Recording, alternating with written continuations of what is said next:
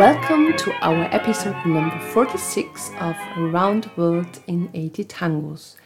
And today we choose a really popular song, Ventarrón, in a recording of Tipica Victor. Orchestra Tipica Victor, 1933. The singer is Alberto Gomez.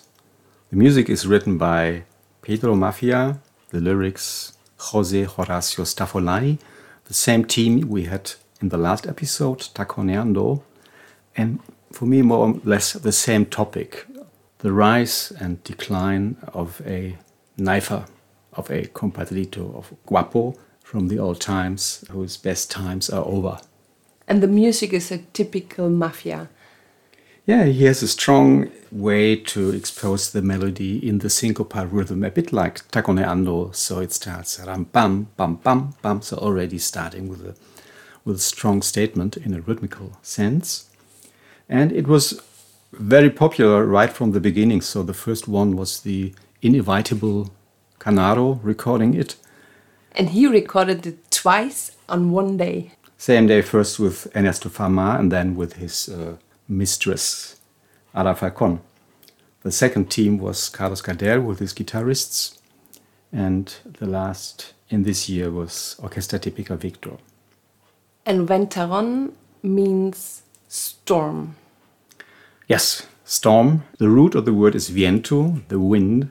And when you add the on to the end of the word, then it makes it stronger. So Ventarrón is a storm and it describes a guy who is a storm in his personality. Your fame and your splendor make you a tough guy of the gang. You are the worst daredevil of all. You are just Ventarrón, who equals you by rank with the daring contortions of the tango in the conquest of hearts, if it comes up. Whatever, Ventarrón has left Pompeya and went after the stars that his destiny directed to him. Alone and sad, almost sick of his defeat gnawing at his soul. The tough guy came back in search of his glory that somebody else has already grabbed up. And when you are listening to a tango, all showy and provocating, you will remember this past, the sweet glory of Ventarrón. I think we could say it's a typical Staffolani.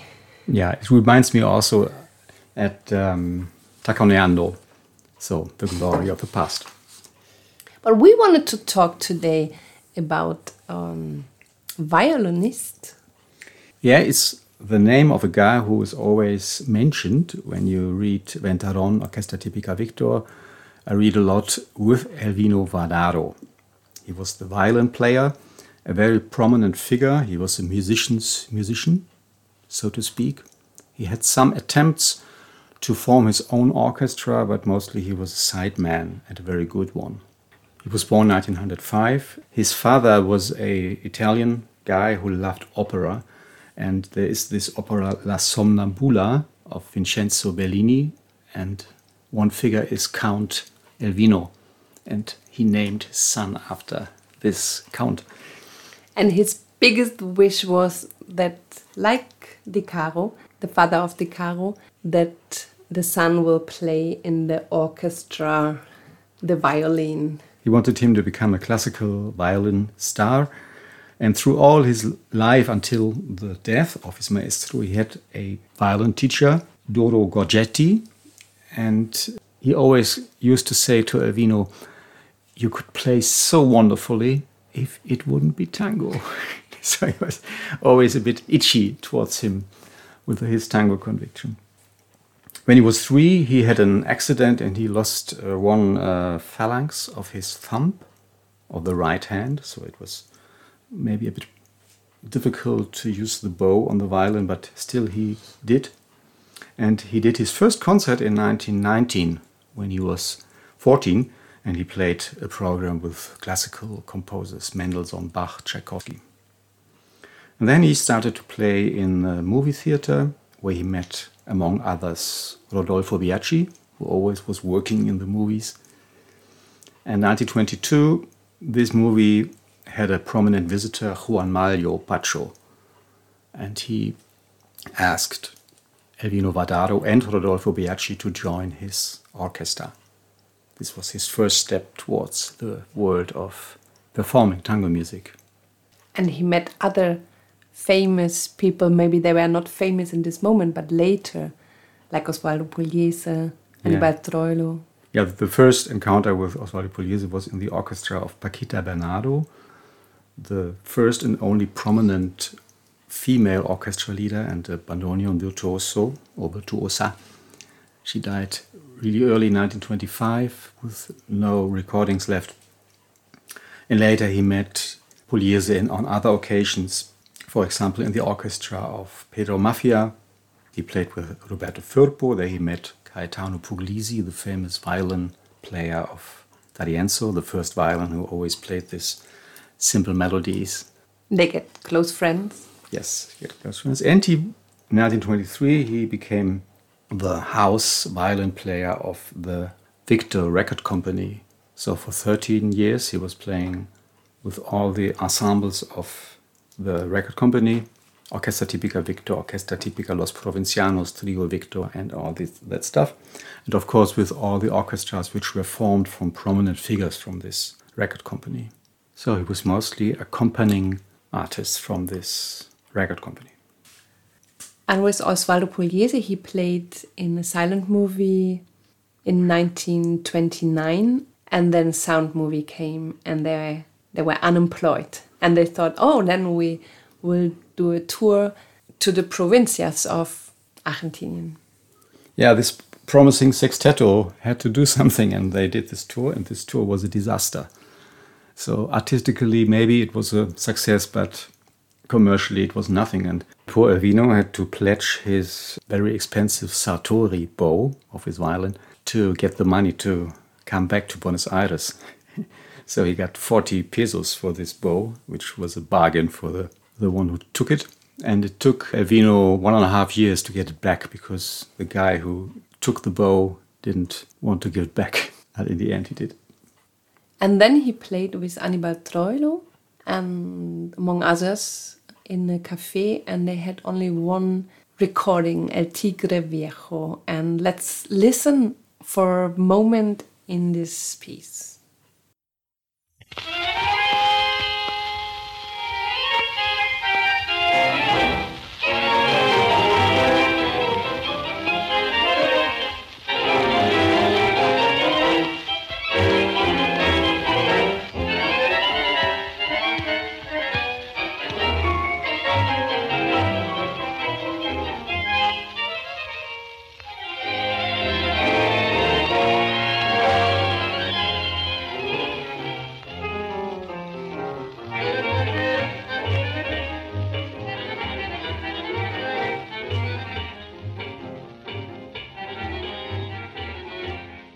This was in 1933.